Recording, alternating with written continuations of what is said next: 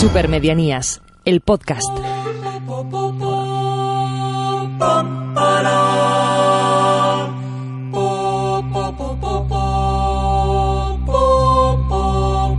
Esto es Supermedianías.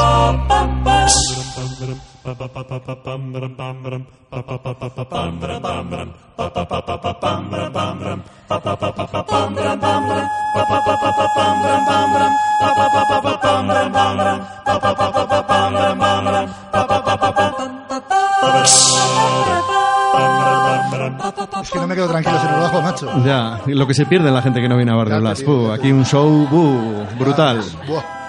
Eh, esta sintonía es la sintonía del inicio del concurso Supermedianías. Eh, vamos a intentar explicar malamente en qué consiste. Eh, yo os voy a ir lanzando eh, varias preguntas. Unas van a ser de verdadero o falso y otras os vamos a dar unas opciones para que mm, os sea más fácil responderlas. En cada pregunta tenéis hasta tres puntos para apostar. Es decir, antes de que nos digáis la respuesta, eh, nos podéis decir pues cuántos puntos queréis apostar. Uno, dos o tres. Si acertáis la pregunta, eh, esos puntos se suman a vuestro marcador. Pero si la falláis, se restan. Es decir, que podéis acabar con puntuación negativa.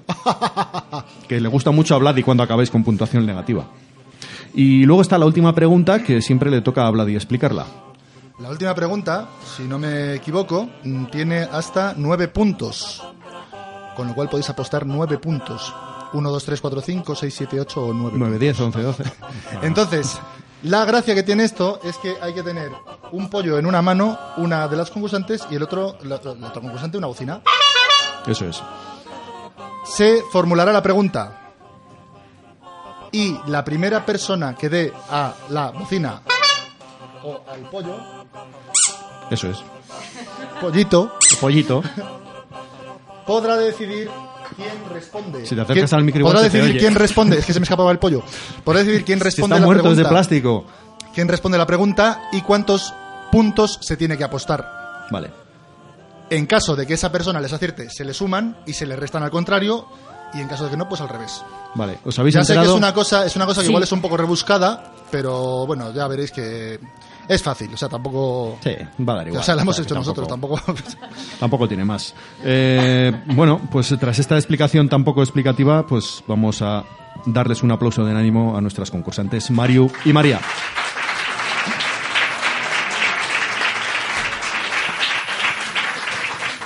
Antes, antes de nada, decir que lo normal es que yo ahora os soltara una arenga inspiradora para animaros a conseguir una puntuación lo suficientemente alta como para desbancar al líder, en este caso lideresa, de nuestra clasificación. Pero como está complicado, me conformo con que os acerquéis a su puntuación.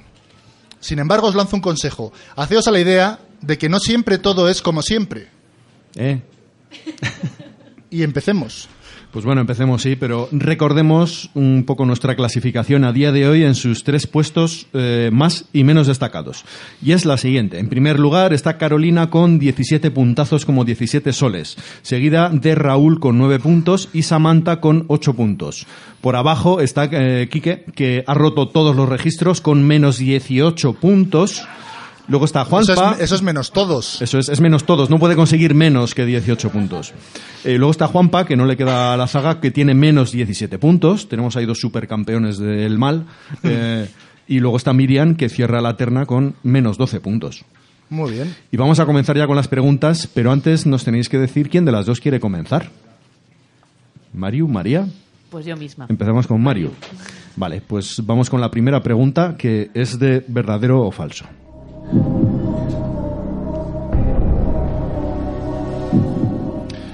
El 11 de febrero de 1999, un jurado de San Francisco condenó a la empresa Philip Morris, fabricante de los cigarrillos Marlboro, a pagar 50 millones de dólares a una fumadora con cáncer de pulmón irreversible.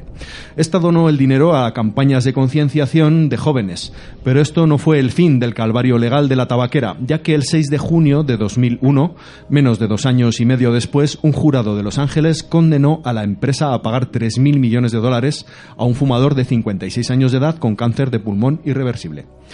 ¿Esta afirmación tan extensa es verdadera o es falsa? ¿Cuánto apuestas antes de darnos la respuesta? Tres y verdadero. Eh, Vladimir nos dice si esta respuesta es correcta. Pues eh, todo esto que ha leído Caín es verdadero. Uy, qué bien.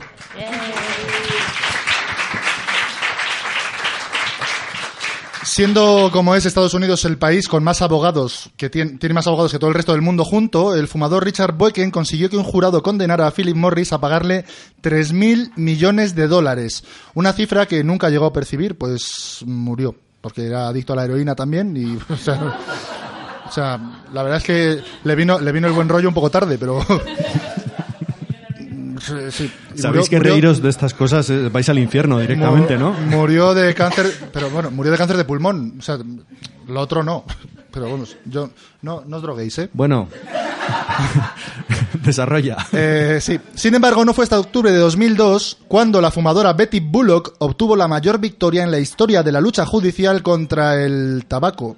Cuando un tribunal de Los Ángeles condenó también a Philip Morris, que estaba ya diciendo, macho, me- me va a- a pagarle 28 mil millones de dólares por mentir en los estudios que defendían que no había relación entre el tabaco y el cáncer de pulmón que Bullock padecía y que al final acabó con su vida. Una barbaridad, 28 mil millones. Vamos con la siguiente pregunta, que es para María. Silvia Plath fue una brillante escritora que ha pasado a la posteridad por sus grandes dotes como poetisa. Estuvo casada con el escritor Ted Hughes. ¿Hughes? ¿Hughes? ¿Hughes? Hughes. Hughes. Hughes, Hughes. eh, Hughes, eh, quien tras su muerte se encargó de la edición de su poesía completa. Lo que no mucha gente sabe es que el matrimonio pasó cinco semanas de su luna de miel en la localidad española de Benidorm, localidad a la que Plath se refirió como aquel encantador pueblecito. ¿Esta afirmación es verdadera o falsa? ¿Cuánto apuestas antes de darme tu respuesta? Sé. Tres y verdadera. Vladimir nos dice la respuesta correcta. Pues esto es verdadero también. Tras una breve estancia previa en París, Plath y Hughes pasaron una breve temporada en Benidorm. Plath declaró en alguna ocasión, nos cansó mucho el viaje, pero en gran medida fue divertido. Disfruté la última semana en Benidorm más que ninguna hasta la fecha, como si estuviera despertándome a la ciudad. Que yo digo que, sería muy buena escritora, pero si después de estar en París le flipó Benidorm, Completamente de acuerdo. Siguiente pregunta para Mario. Esta pregunta es de opciones. Te voy a leer primero la pregunta y luego te daré las opciones. René Descartes, no quiero pronunciar hoy en francés, René, también llamado Renatus Cartesius, fue un filósofo y matemático y físico francés considerado como el padre de la geometría analítica y de la filosofía moderna, así como uno de los epígonos con luz propia en el umbral de la revolución científica. Eh, como tal epígono, epígono. Epígono dejó tras de sí una innumerable retaíla de citas célebres, a cada cual más célebre que la anterior, pero la pregunta es, ¿cuál de las siguientes citas que te voy a decir realmente es de Descartes? ¿Cuánto apuestas antes de soltarte la retaíla de citas? ¿Tres puntos? Venga, Venga, sí, tres tres. puntos, venga. Opción A. Daría todo lo que sé por conocer la mitad de lo que ignoro. Opción B. Vemos las cosas no como son, sino como somos nosotros. Opción C. Solo sé que no sé nada. Opción D. Unos vinieron muy pronto, otros llegaron muy tarde. Solo nosotros llegamos justo en el momento en el que no había nadie, porque somos gilipollas. Tengo que decir la que no es, claro. Tienes que decir la que es, la que es Ah, de la que Descartes. es. Hombre, claro, si no Sí. sería muy fácil. Mírala, mírala, qué lista. No diría la de loquillo, claro. No, eh, la que es es la tercera. La C. La C. Solo sé que no sé nada. Solo sé. Ay, no, esa no, esa no. Eh, La, la B, la B, la B. La B, mm, vemos las cosas no como son, sino como somos nosotros. Venga, esa. Opción B. Vale, Vladimir nos dice la respuesta Pues correcta. la respuesta correcta es, después de que se pensara que era la D la que tenía que responder, mm, decir que la C era pero no era y después la B, pues es la A.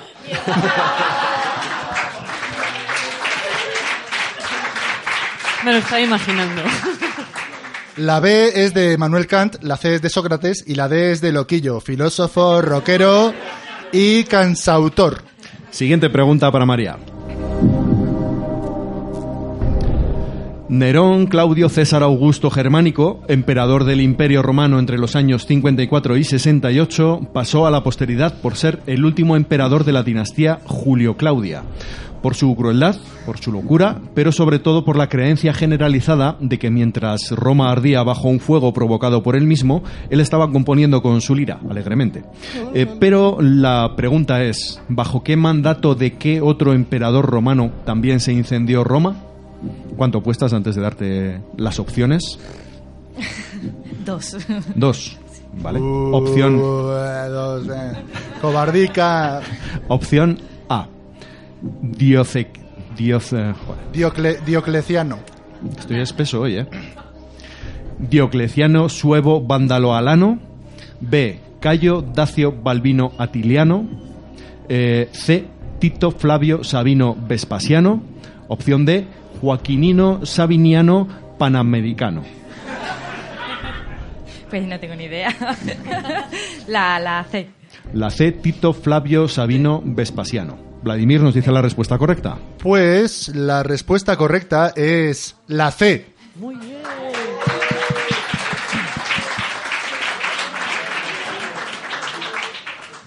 Tácito menciona tácitamente que los cristianos se declararon culpables del incendio de Roma bajo el mandato de Nerón, aunque no se sabe si esta confesión fue inducida bajo tortura.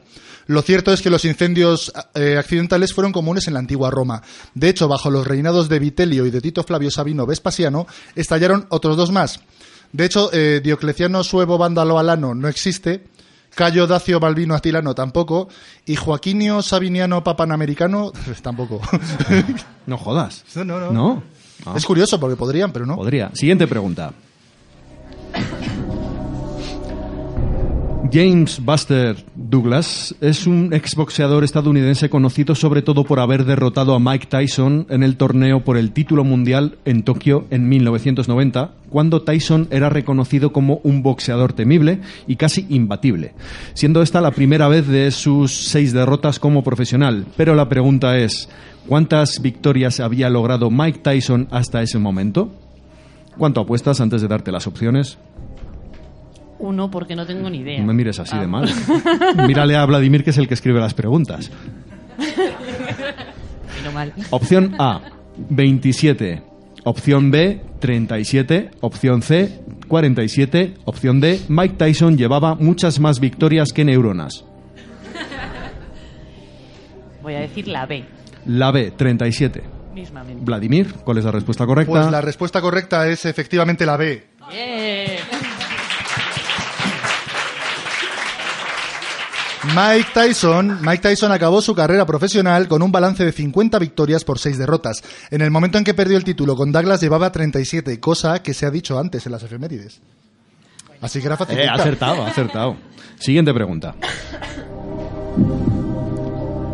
Jennifer Joanna Aniston es una actriz de cine y televisión estadounidense que en la, década, en la década de los 90 se ganó el reconocimiento mundial interpretando a Rachel Green en la serie de televisión Friends.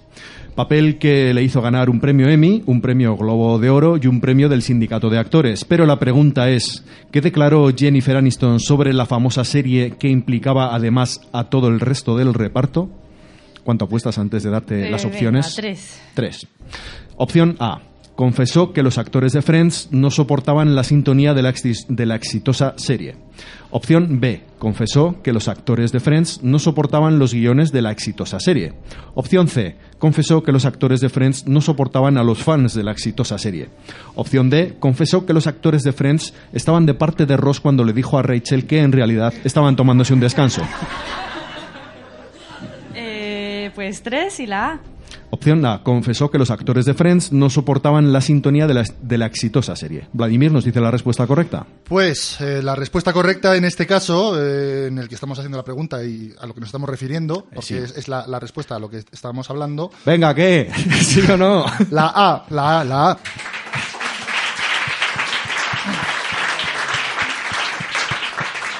Jennifer Aniston declaró, no, éramos grandes fanáticos de ese tema, dijo Aniston en una entrevista televisiva. Se refería a la canción I'll Be There For You de The Rembrandts.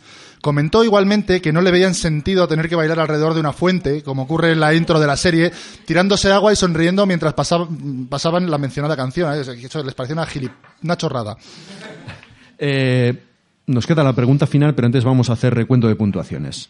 Eh, Roldán, ilumínanos. ¿Cómo vamos de puntuaciones? Pues esto va 8-1. 8-1. ¿Y quién tiene el 8? ¿Quién tiene el 1? 8 para María y uno para Mario, que o espabila y toca la bocina o, o no se lleva el vino. Pues vamos a por la última pregunta. Eh, coged vuestros mm, utensilios sonoros. E- Elegid el arma. Elegid el arma, pollo o bocina. Por el pollo, yo bocina. Vale. Eh, No, yo mm, conviene sí, tenerlo en la mano. conviene tenerlo en la mano. Pensaba que era de atrapar. Os explico. No, porque se nos puede caer todo. lo- sí, os explico lo que voy a hacer. Eh, voy a leer la pregunta eh, y voy a decir un, dos, tres. O cuando oigáis tres, tenéis que dar eh, lo más rápido que podáis a vuestro utensilio sonoro.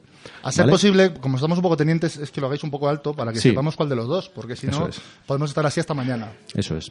Y una vez que, que, que digamos quién es el quién es la que decide, eh, pues bueno, os damos las opciones, apostáis y todo eso, ¿vale?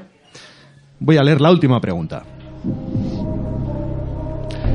Ligo, pese a su equívoco nombre en castellano, no es la primera persona del singular del presente de indicativo del verbo ligar, sino el acrónimo del nombre en inglés de un observatorio de detección de ondas gravitacionales situado en Louisiana.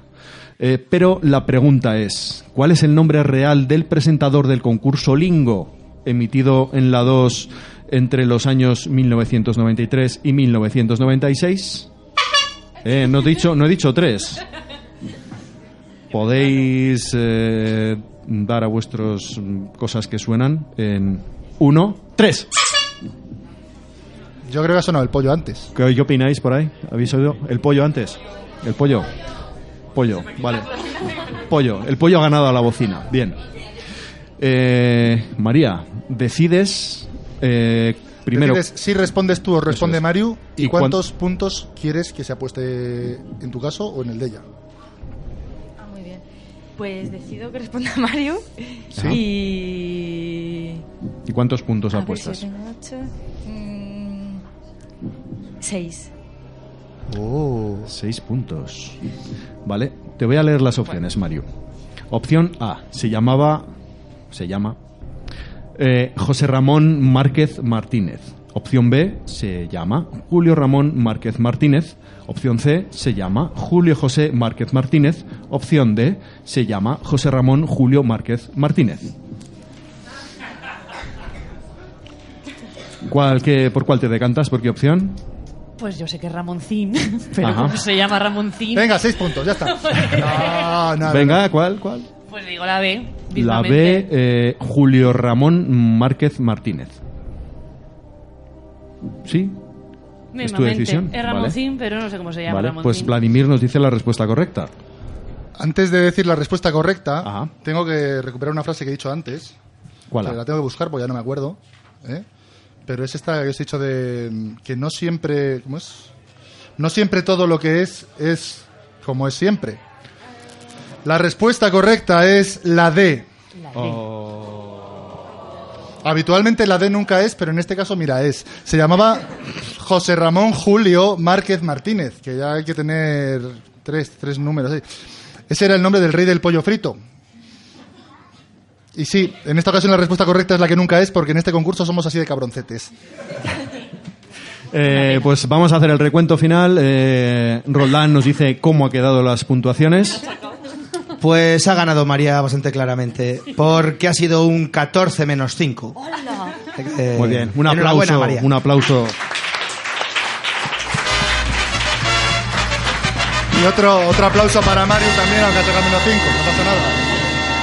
Hago entrega de la merecida botella de vino preguntas. que ha ganado María gracias a responder Gracias, tan gracias. acertadamente a todas estas preguntas que tan malamente pone Vladimir a nuestros concursantes.